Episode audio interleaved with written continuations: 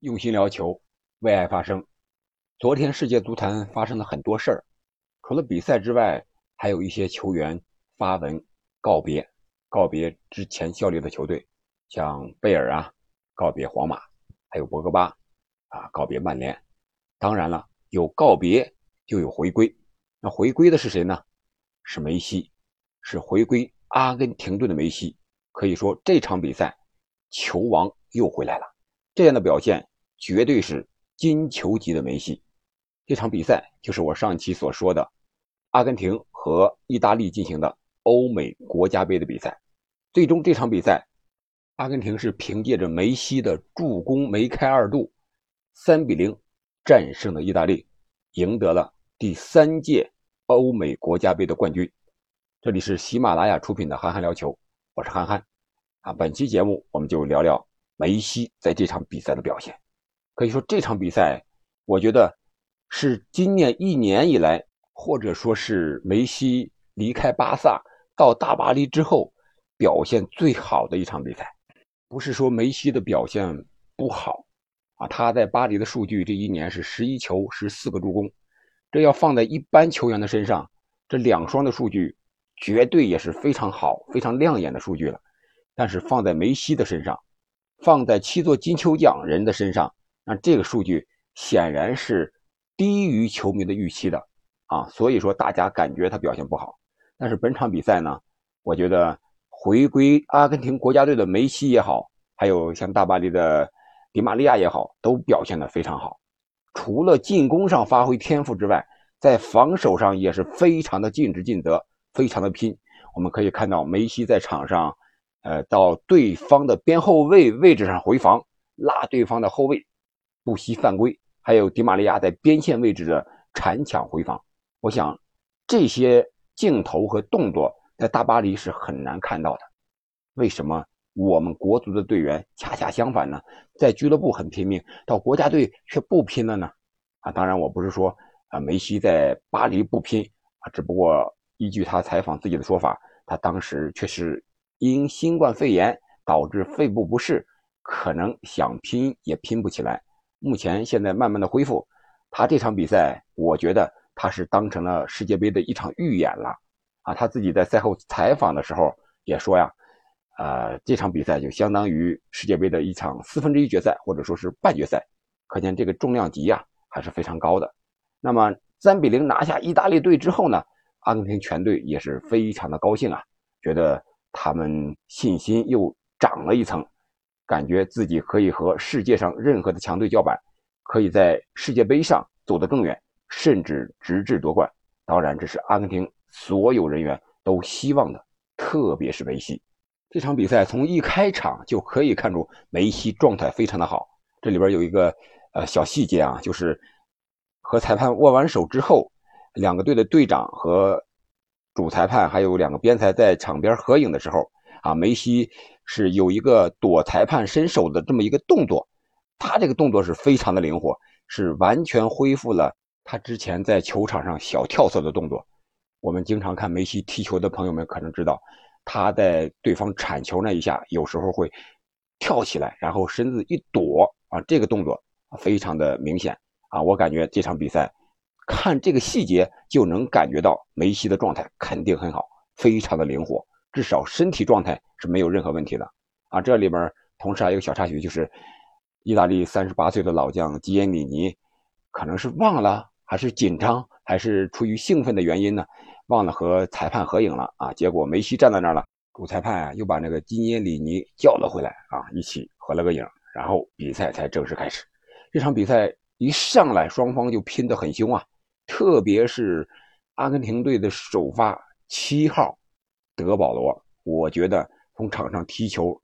可以看出，他完全是得到了西蒙尼的真传呀。我们都知道，德保罗在马竞踢球，他的主教练是阿根廷的名宿西蒙尼，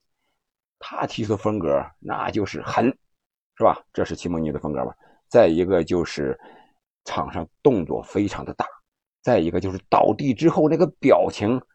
演得非常的像。这绝对是西蒙尼的真传。我们都知道，西蒙尼九八年世界杯被贝克汉姆勾了这么一脚，倒地之后让贝克汉姆被直红罚下，这是他的经典。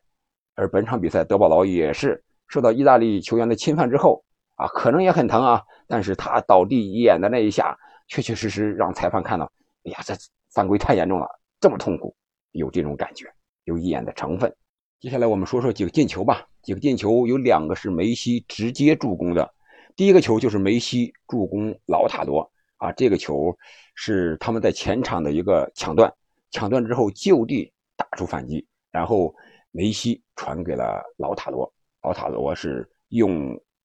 右脚的外脚背拨进了球网啊！这个球，梅西在传球之前的一系列的动作也体现了他的状态非常的好。他当时是面对对手的防守啊，先是身体左晃，因为这个时候他背对球门呢，他左晃，感觉防守队员以为他要往内切啊，这个时候老塔罗也是从。他的身旁向内切，把中后卫博努奇给带走了，然后他是一个假动作，直接就是外切，外切带球突破之后到禁区底线附近，传到了禁区之内给老塔罗，老塔罗这个时候已经是摆脱了博努奇，然后将球打进了。那第二个进球呢，就是阿根廷的一个快速反击啊，当时是阿根廷门将马丁内兹在后面是开大脚。直接找到了中线附近的老塔罗马丁内斯，老塔罗这个球，你说他身材不高吧？但是阿根廷队员这个力量还是十足的，包括梅西那个球也是力量非常十足的。对方想拉他、想靠他，都无法把他靠动。这个球是博努奇已经盯老塔罗，已经盯到这个中线了，结果他没有防下这个球，让老塔罗转身成功带球突破，然后博努奇的速度。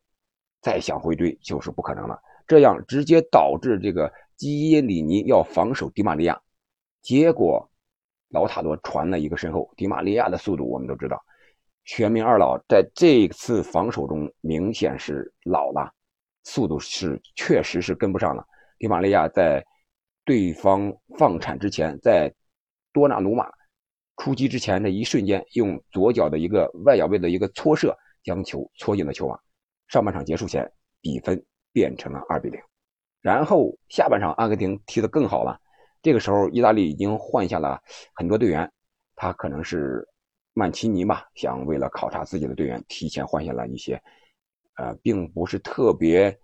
在国家队经常打的这些队员啊。然后想重建嘛，那就是需要一个过程的啊。这些队员都需要考察自己的能力啊。但是这些队员确实发挥的不是很好。下半场，迪玛利亚在六十分钟之后啊，有几脚连续的射门，然后六十五分钟之后呢，是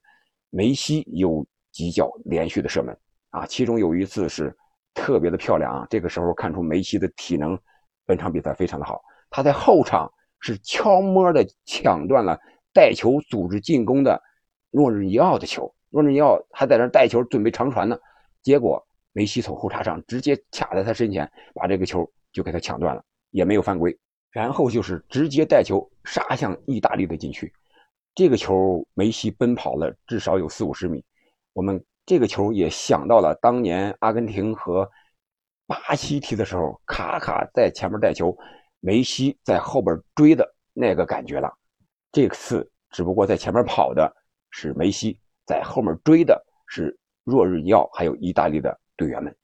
这个时候，阿根廷的队友们在两边给他拉开，梅西直接就突到禁区里边，然后完成了一脚打门，让唐纳鲁马给扑了出来。啊，这个球如果是进了的话，那就更经典了。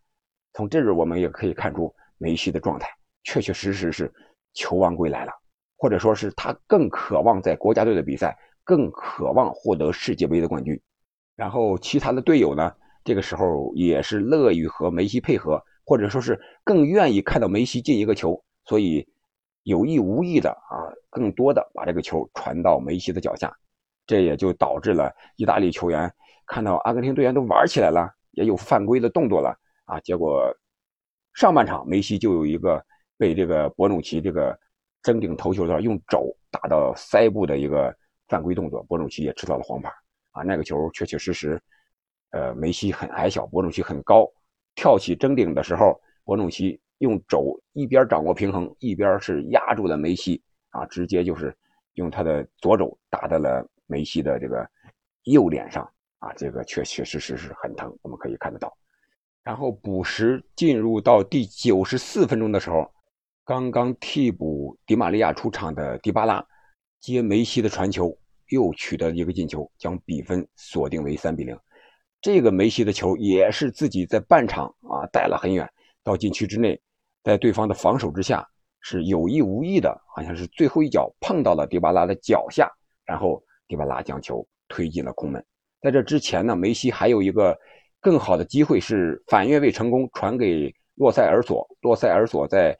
无人盯防的情况下，面对空门，竟然是打在了边网上。要不然梅西就是助攻帽子戏法了。这就是本场比赛的一个过程，还有三个进球，可以说梅西是完全是满血护佛的。在这种状态下，任何人要想防住梅西，任何球队面对阿根廷队都会很困难。我觉得这场比赛不仅像梅西说的，这是一个相当于世界杯四分之一或者说半决赛的一个比赛，他的重量级完全是配得上世界杯决赛的。你看看阿根廷、意大利，这在世界足坛的地位啊，虽然说现在意大利不如以前了吧，而且世界杯也没打进去。啊，但是他的地位还是在那儿的，毕竟啊是四届世界杯的得主呀。只是现在的意大利队确确实实重建非常的艰难，我们可以看到场下的曼奇尼是非常的焦急啊。他的领带虽然是打的有一个一条是意大利国旗的颜色，上面还有四颗星，是吧？代表意大利曾经过往的辉煌，但是他现在确确实实在走在重建之路上。由于人才的匮乏，让他没有办法能够很快完成这个重建之路，啊，也希望意大利队能够回到过往，回到昔日的辉煌，让我们看到那个深蓝色、地中海颜色的意大利队，那个意大利男模队，让他们在世界杯上为我们奉献更精彩的比赛。好了，关于这场比赛，我们就聊到这儿吧。我们期待着梅西在世界杯上更加精彩的表现。感谢您的陪伴和收听，我们下期再见。